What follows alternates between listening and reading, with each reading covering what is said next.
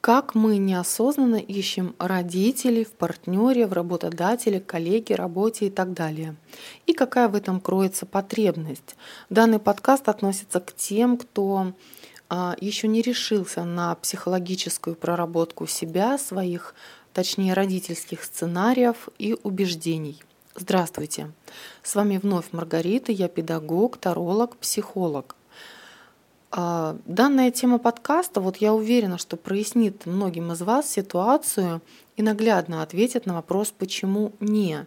Не получается, нет возможности, не повышают, не выходите замуж, не женитесь, не зарабатываете и так далее. Ну, напишите каждый свой запрос на бумаге и поделитесь им в комментариях. Итак, поехали.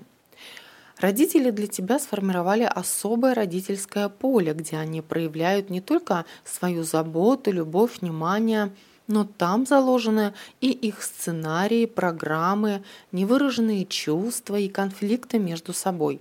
Ты вырос в этом пространстве.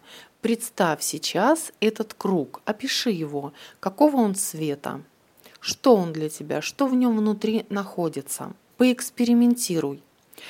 Далее, ты закончил сад, школу, институт, и тебе нужно как-то валить из этого круга, так как все еще ты остаешься ребенком, а значит денег на свои желания у тебя недостаточно, да и желания, по сути, у тебя детские.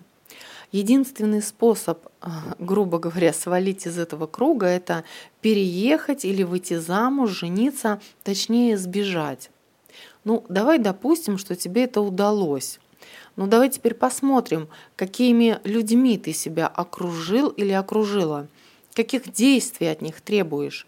Если это работа, то единственный у тебя вид – это «отстаньте», «что вы пристали», «не нагружайте меня работой», «я заболел», «я после больничного», «пожалейте меня» и вообще «почему мне премию не дали в этом месяце?» Если это супружество, то твоя роль, скорее всего, выглядит так. Меня просить ни о чем не надо, я работаю. На выходные меня не беспокоить, я целую неделю работала, работала, надо отдохнуть. Слушай, а приготовь что-нибудь нормальное. Как, ты мне еще не погладила? Почему ты обо мне не заботишься и вообще ты меня хоть немного любишь? Надеюсь, вы посмотрите на себя с юмором, ведь весь подкаст, он во благо, а не для обиды. Какая тут может быть потребность? Конечно, не расти, оставаясь ребенком. Ну вот даже не знаю, стоит, стоит ли теперь продолжать, ведь и так все понятно. Ну, еще раз прошу, поделитесь в комментариях, чтобы мы друг другу могли давать обратную связь и отклик по данному психологическому состоянию и историям. Ну, я все-таки закончу. Ну так вот, для того, чтобы выйти из родительского круга, необходимо с самими родителями завершить отношения, чтобы выстраивать свои новые. Ведь все, что выше я описала, это те же родители, только в других штанах и юбках. Проецируете вы на них свою семью и показываете то, что вы еще ребенок.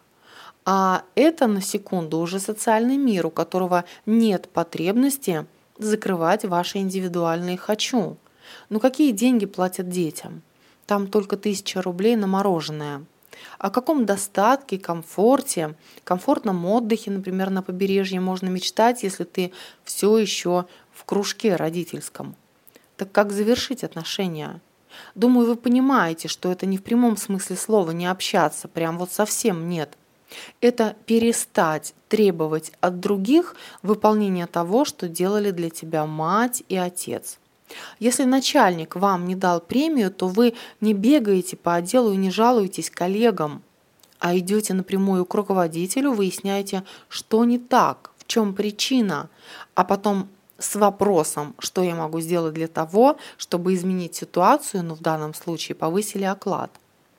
Если это семейные отношения – и вам, к примеру, не принесли вовремя одежду из химчистки, то вы не замолкаете от своей обиды на неделю и не лишаете своего супруга или супругу ласки, секса, внимания, а просто словами выясняете, в чем причина. Вот только такие действия выведут вас из родительского круга, так как они уже имеют подтекст взросления. А результатом оно и будет взрослость, она же ответственность, а значит и другие перспективы в жизни. У меня на сегодня все. С вами была Маргарита Булгакова.